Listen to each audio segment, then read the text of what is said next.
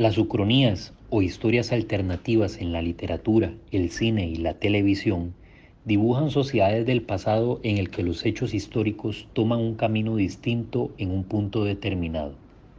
En una ucronía se cuentan los hechos históricos conocidos hasta un punto en el que un evento específico abre una nueva serie de hechos que producen una divergencia histórica. Al colocar la historia por una vereda diferente, la ucronía permite ver de otra manera el mundo del presente. Así, por ejemplo, los países que ahora dominan el mapa mundial aparecen como dominados. Los grupos y clases sociales que hoy controlan la economía y el poder político juegan un rol marginal o han sido eliminados de la historia. Incluso el desarrollo tecnológico funciona a partir de paradigmas que se considerarían obsoletos para la ciencia contemporánea. Algunas de estas ucronías que construyen este tipo de historias alternativas son El hombre en el castillo y The Plot Against America, las cuales usan el pasado tanto para diseñar universos de ensoñación, donde se critica el presente por medio de su contraste con un escenario histórico alternativo preferible, o universos de pesadilla, a través de los cuales se busca advertir que las cosas serían mucho peor si se hubieran desarrollado de otra manera. Es decir, la ucronía permite plantear afirmaciones tales como, si usted cree que este tiempo es malo, es porque no ha visto los otros. En este sentido, es un posicionamiento político y social sobre nuestro presente histórico. En este programa, que hoy comentaremos junto a nuestro amigo Ariel Helblum, el director del Centro Simón Vicental para América Latina con sede en Buenos Aires, Argentina, nos interesa analizar dichas series televisivas como un medio de articulación imaginada e idealizada de relaciones sociales en un pasado alternativo. Tiene como objetivo examinar cómo se articulan y distinguen los espacios de dominación y poder, lo que permite expresar una catarsis sobre actores, eventos y riesgos en proceso en las sociedades del presente.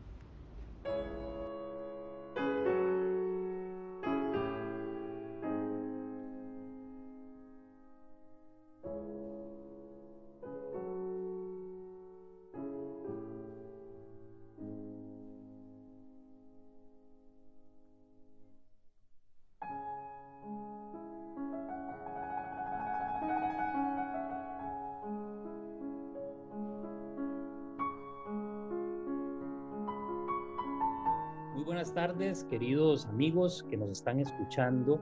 Eh, en este quinto programa de Show A, damos la bienvenida a nuestro querido amigo Ariel Hellblum, eh, quien muy amablemente nos decidió acompañar por segunda ocasión, como ustedes ya saben, porque lo escucharon en nuestro anterior programa, en el tercer programa, hablamos acerca de la serie Hunters de Amazon Prime Video, en el que destacamos ciertos puntos interesantes y que, bueno, ustedes escucharon y nos eh, hicieron llevar diferentes réplicas. Eh, tanto fue así, digamos, el, alcance que tuvo que, que, este programa fue replicado por un famoso, o, vamos a decir, un importante medio digital como Semanario Hebreo High del Uruguay, y bueno, llegó a más y más personas, por lo cual estamos muy agradecidos precisamente con nuestra querida Janet que nos dio este, este empujoncito para llegar a más personas. Eh, Ariel, como, hemos como mencionamos en el programa anterior, es el director del Centro Simón Vicental y un gran, gran y ha sido lector y por supuesto, este miembro, por decirlo así, o realiza más bien de manera independiente, junto por supuesto al, Centro Simón Vicental, eh, en lucha contra el antisemitismo, esclarecimiento y demás. Ariel, nuevamente, muchísimas gracias por haber aceptado nuestra invitación.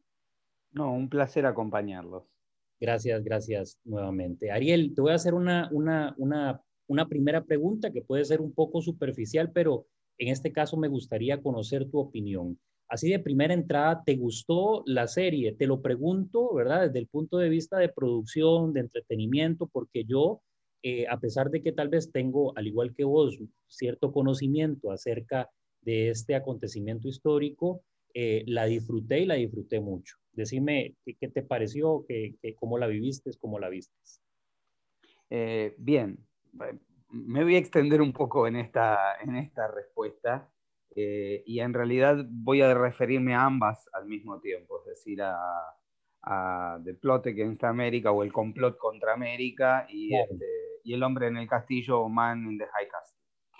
Eh, a diferencia de Hunters, que, es la anterior que nosotros charlamos, Hunters es una serie eh, absoluta ficción, como vale la pena repetir, pero basado en algunos hechos reales. Aquí estamos hablando de un juego eh, que, permite este, este, estas ucronías o las distopías de lo que los norteamericanos llaman el what if, es decir, ¿qué hubiese pasado si? Y esto ya no es un terreno para el aficionado a la historia, porque digamos, cuando uno enseña historia, lo primero que tiene que hacer es nunca pensemos qué hubiera pasado si. Uno siempre da la explicación de este, que hay momentos en la historia tan claves como qué hubiese pasado si la Armada Invencible no hubiese sido destruida por un temporal cuando iba a ocupar, este, cuando iba a invadir Inglaterra. Es decir, si en 1588 España hubiese tenido éxito, otra hubiese sido la historia del mundo, eh, en, su intento de ocupar o invadir Inglaterra. Eh, posiblemente eh, el mundo hablaría mucho más de Cervantes que de Shakespeare, por ejemplo. Pero, pero a ver, es, es, es parte de un juego. Sí, totalmente. Eh, eh, y, creo que daría lugar para un montón de otras, este, pero me parece que no, no habría este, capitales anglo, angloparlantes que hubiesen pensado en eso. Claro, fíjate que hace este, más o menos un año, año y medio, con motivo de, este, vamos a ver, con motivo de la fecha de aniversario de la Operación Valquiria en un periódico aquí de Costa Rica que se llama La Nación, eh, me hicieron una entrevista a mí y a un, y a un, bueno, un personaje que no conocía, pero que sé que es eh, eh, de profesión era analista internacional, y la entrevista iba de qué hubiese pasado si la Operación Valquiria hubiese o sea, hubiese, hubiese triunfado, por decirlo así. O sea, Hitler hubiese sido asesinado ahí en esa, famosa operación. Y bueno, recuerdo que la entrevista estaba planteada para dos páginas, pero al, al, editor le gustó, le gustó tanto que permitió que fuese incluso de, de cuatro páginas, porque creo que hay como cierto, no sé si decirle morbo o este, no sé, hay algo que atrapa a la juego, gente. Es, hubiese,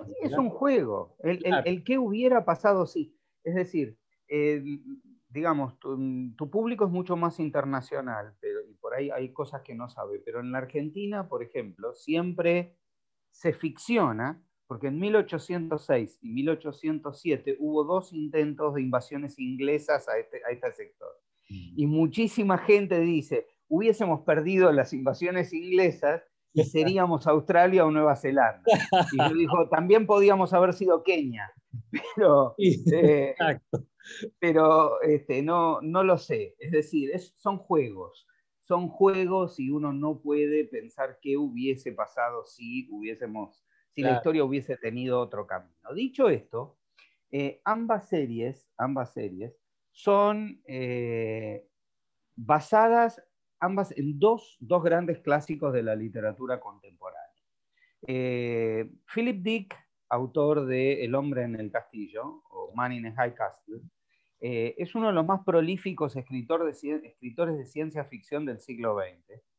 Y, autor, por ejemplo, de muchísimas obras que también han sido éxitos en el cine, digamos, eh, sus, adaptaciones sin ir más lejos, Blade Runner, adaptada de, entre otras, eh, adaptada de su obra Sueñan los androides con ovejas eléctricas. Hay otras obras, eh, no, me acuerdo exactamente el nombre de la película, pero todos se van a acordar que es esta película protagonizada por Tom Cruise, donde estaban pensando en, en, un departamento de precrimen para poder evitar de que este, en un futuro este, se lleve adelante este, homicidios. Otra, había, ellos se basaban en, eh, personas que podían anticipar el futuro y que avisaban que alguien estaba pensando en llevar adelante un crimen y lo detenían antes. Entonces, toda, esta cantidad de cuentos son, son cuentos realmente de esta mente eh, maravillosa para la ciencia ficción que fue Philip Dick. Eh, del mismo modo, eh, Philip Roth, el, el, gran escritor norteamericano, escribió El complot contra América, pensándose él como casi, él de chico como su protagonista principal, y para la gente que, no conoce, es una serie en la cual eh, lo que se plantea es un, eh, qué hubiese pasado si Roosevelt no ganaba las elecciones, sino que era derrotado por Charles Lindbergh, eh, el, el, héroe norteamericano que había cruzado el Atlántico, que la derecha, extrema derecha norteamericana, lo tenía como el ejemplo claro y concreto de lo que querían eh, para como candidato presidencial, que él no logra luego presentarse porque este, él y su esposa son víctimas del de, este, el secuestro y aparición muerto de su hijo chiquito.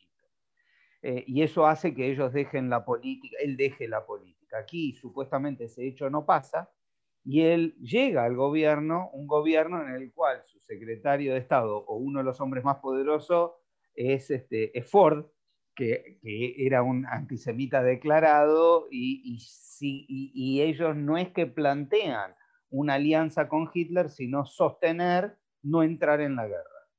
Eh, y a partir de ese momento, inclusive hasta la, aparición de, un judío oficial, un rabino, que pensando en no llevar jóvenes norteamericanos a la guerra, apoya a este gobierno este, y, es un gobierno de derecha que tarde o temprano empieza de a poco a aparecer su alianza con Hitler, que luego empiezan a instaurar muy tímidamente este, determinadas medidas parecidas a las que entonces sucedía en Alemania. Dicho esto, como consumidor me encantaron ambas series. Y diría que me gustó mucho más este, eh, el complot contra América, si, bien es mucho más lenta. ¿Esta este, dónde se puede ver, Ariel? Disculpa, sabemos que... Sabes que no me acuerdo. Eh, ahora, eh, no, lo colgamos. Lo vamos, no, lo, colgamos, lo, colgamos, en el programa, no, no hay ningún problema. Ahí podemos poner eh, eh nombre de, de, de, la serie y también dónde, dónde se vio, porque esta de Hombre en el Castillo es en Amazon Prime Video, ¿verdad? Y este, esta se oye interesantísima, yo al menos no. Ahora, ahora mientras hablamos, eh, eh, la, la, vamos a ir la vamos a ir buscando. Ok. Ariel, lo que decía. claro, sí, continúa, continúa. Esta miniserie, aquí lo tengo a ver. Bueno, mientras tanto, bueno, mientras tanto continuamos con, con, lo que veníamos comentando. Te, estaba diciendo eh, y te iba a decir acerca de este, un libro que leí hace algunos años, bueno, hace como seis más o menos, de un autor que se llama Augusto Curi. Me parece que es brasileño.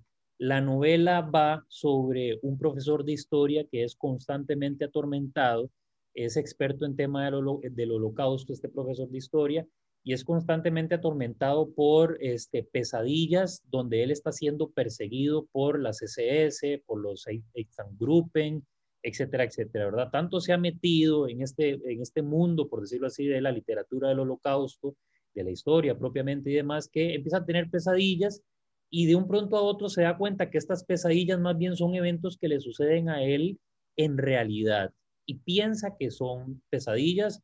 Eh, de pronto, eh, vamos a ver, miembros de las SS y demás se escapan de una especie de realidad alternativa y conforme va avanzando la novela, lo que nos damos cuenta es que están viajando al pasado, porque están realizando una lucha contra personas que quieren, eh, perdón, están viajando al futuro, porque están realizando una lucha contra personas del futuro que quieren viajar al pasado para exterminar, para asesinar al, al Hitler niño para que no ocurra el, holocausto, ¿verdad?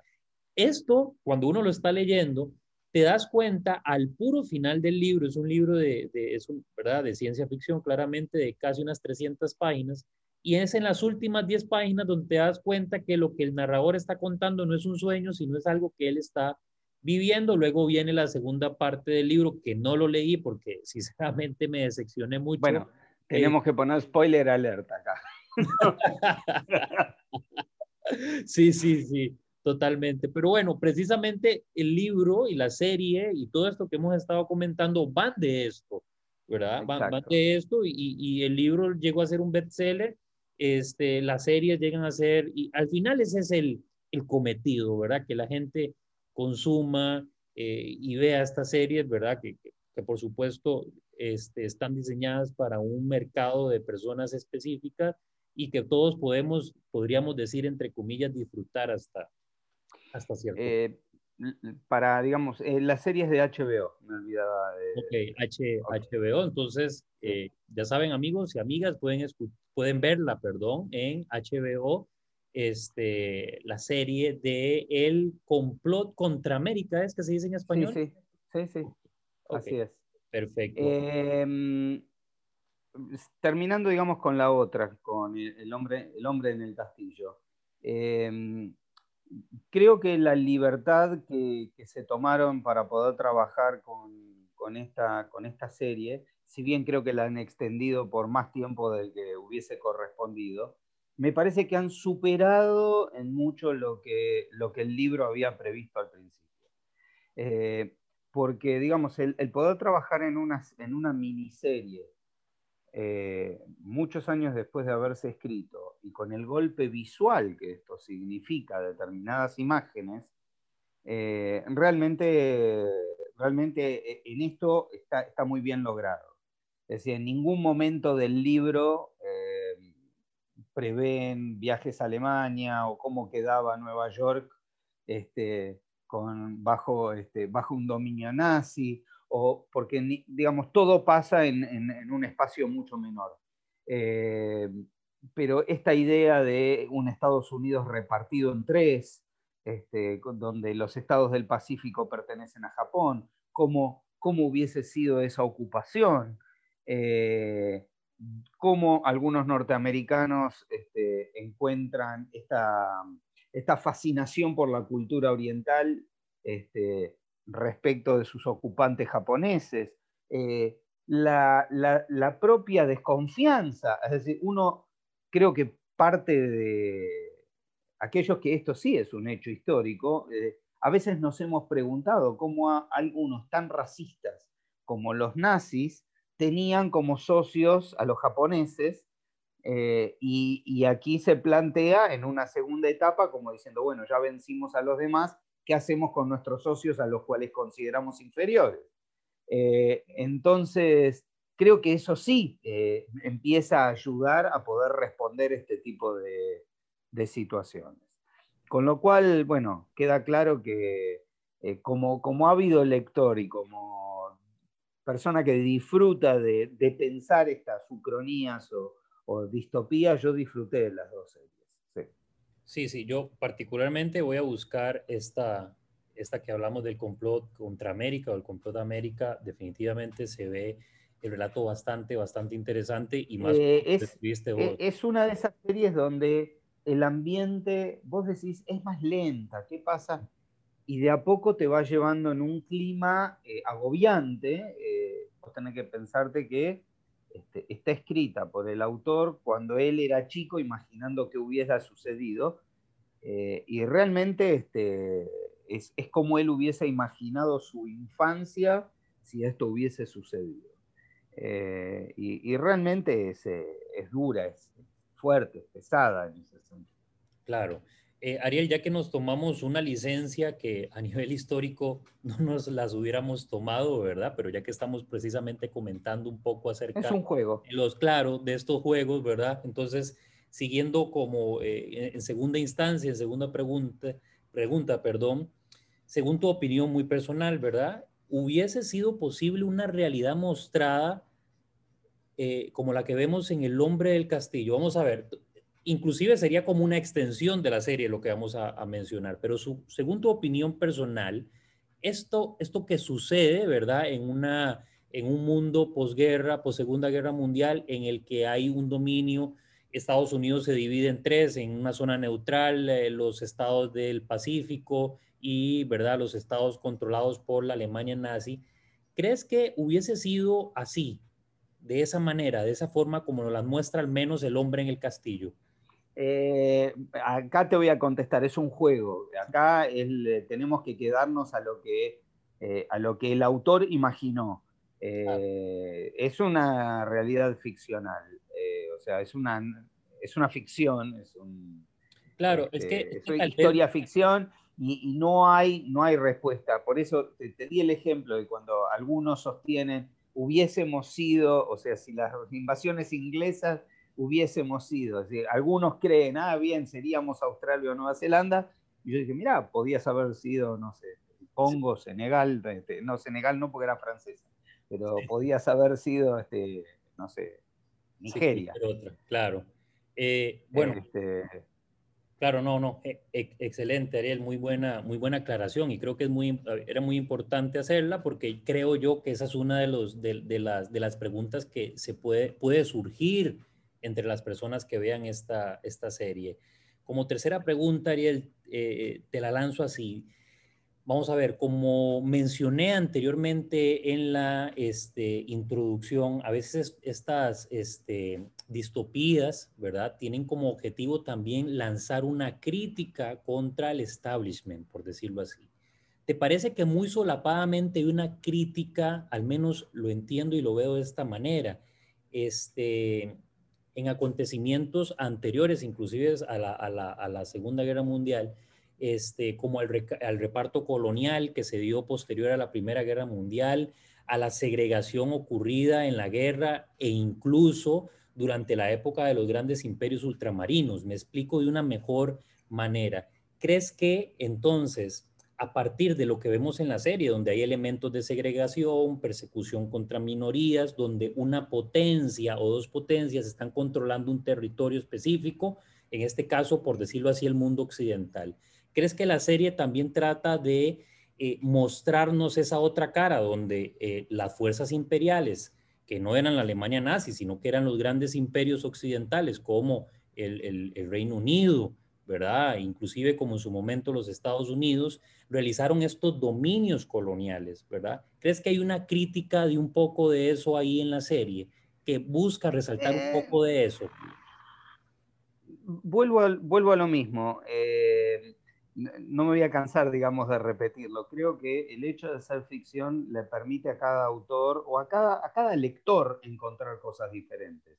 Así como está muy bien esta lectura que vos estás haciendo, eh, a, mí me dio otra, es decir, a mí me dio otra lectura que creo que también es, es muy válida, que es qué pasaba con aquellas personas que encontraban que su... Este, que su país se caía a pedazos o el sueño americano se caía a pedazos y cómo eh, reaccionaron frente a esa situación. Si reaccionaron este, pasándose a una eventual resistencia o se acomodaron rápidamente a una nueva realidad y se olvidaron de sus amigos judíos y se olvidaron, es decir, ¿qué hubiera pasado con una sociedad norteamericana que es tan idealista si hubiese perdido esa guerra?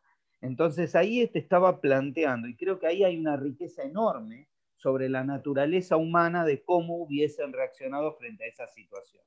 Eh, y, te, da distintos personajes que cómo se fueron acomodando frente a distintas cuestiones. E inclusive, trabajando a través de otra ficción, el hecho de que, eh, por ejemplo, los propios nazis, así como nos llamaba la atención que pudiesen tener una alianza con los japoneses, los, eh, en las, primeras épocas Hitler daba por sentado de que Gran Bretaña iba a ser su aliado, digamos, porque él tenía esa idea de los anglosajones y la refleja hacia determinados grupos norteamericanos que daba por sentado que iban a ser sus aliados.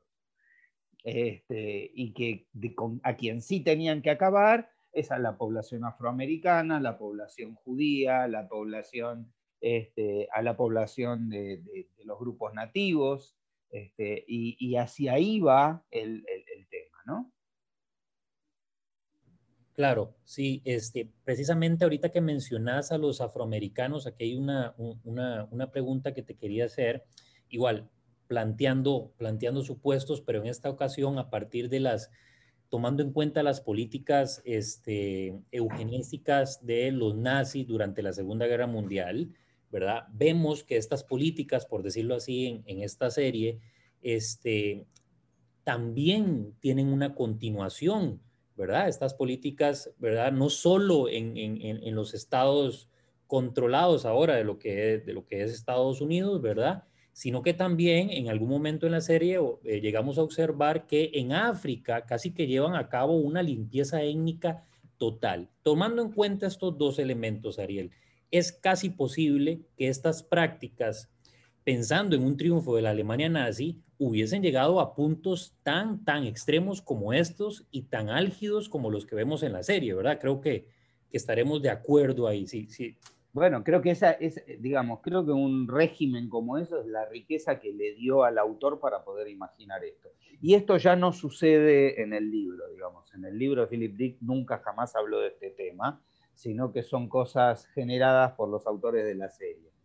Eh, eso, eso, esto sí es un, un hallazgo de, la adaptación de la serie y no del, libro original. Sí.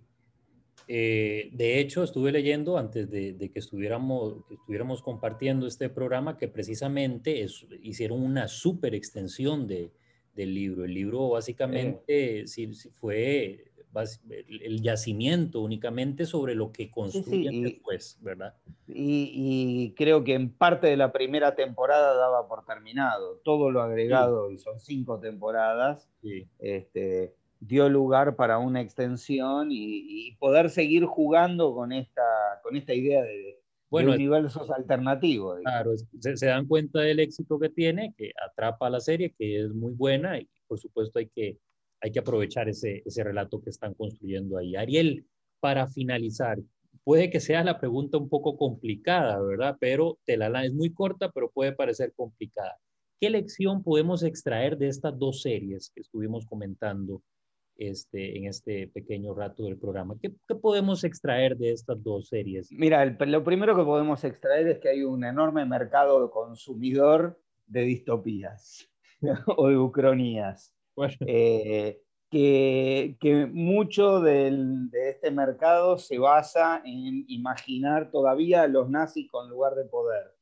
Eh, y ahí que esto haya sucedido de un Hollywood em, que veía este, que todavía este, el gobierno de Trump este, estaba en su, su momento más importante, sí era una crítica importante es decir, de un Hollywood demócrata, pensando este, en, una extensión de a quien ellos veían como un, este, como un líder más cercano al nazismo, este, eh, me parece que el hecho de haber hecho dos series majantas, tres series sobre estos temas dentro de, una, misma, de una misma época, este, habla de que, bueno, de que hay, hay una línea argumental que, les da rédito.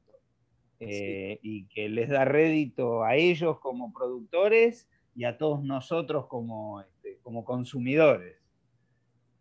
Bueno, sí, sí, sí, entonces amigos, si, si queremos tener éxito en el mundo de la literatura y nos gusta escribir, consideremos entonces las distopías como una buena opción, capaz si hacen una serie de libro que bueno, es que, es que realmente creo que es, es un recurso muy válido de la literatura este, pensar el, jugar con, cómo hubiese pasado la historia si, si alguno de los hechos hubiesen ido para otro lado. Este, eh, siempre, lo podemos pensar y podemos imaginar este, eh, miles de, cuestiones argumentales de estas que, estamos contando. Este, eh, así como, digamos, yo tengo unos cuantos años más que vos este, y, y, cuando era chico disfrutaba del túnel del tiempo, serie que si llegamos a ver hoy nos, eh, nos resultaría este, patética porque, digamos, porque con lo que se, hacían series en aquella época, este, pero la consumíamos increíblemente. Eh, aquellos que tengan opción y son de habla hispana pueden buscar que este, al principio estaba en Netflix, pero ahora hay que buscarla en televisión española. Tenemos este, el Ministerio del Tiempo, que, que, digamos hicieron durante cuatro temporadas poder jugar con que hay alguna disrupción en el tiempo dentro de lo, que, de lo que fue España o sus dominios, este, y, nos permite jugar con esta cosa. Dos veces aparecen qué hubiera pasado si Bolívar le pasa tal cosa, o, este, o alguna otra situación. Este, qué sé yo, podemos imaginar muchísimo de estas historias. Claro, y, yo siempre, digamos, como a, manera de conclusión, Ariel, este, creo que estas series, inclusive Hunters que estuvimos analizando y ahora que hablamos sobre estas dos, creo que, vamos a ver, tal vez son un buen enganche, tal vez no el mejor, pero son un, buen enganche para acercar a las personas a este, a este periodo histórico, ¿verdad? De pronto alguien que no haya visto esto se puede ver eh, leído, que ahora cuesta mucho con tanta producción que hay en cuanto a libros, películas, series y muchísimas cosas que nos ocurren, programas de podcast como el nuestro, ¿verdad?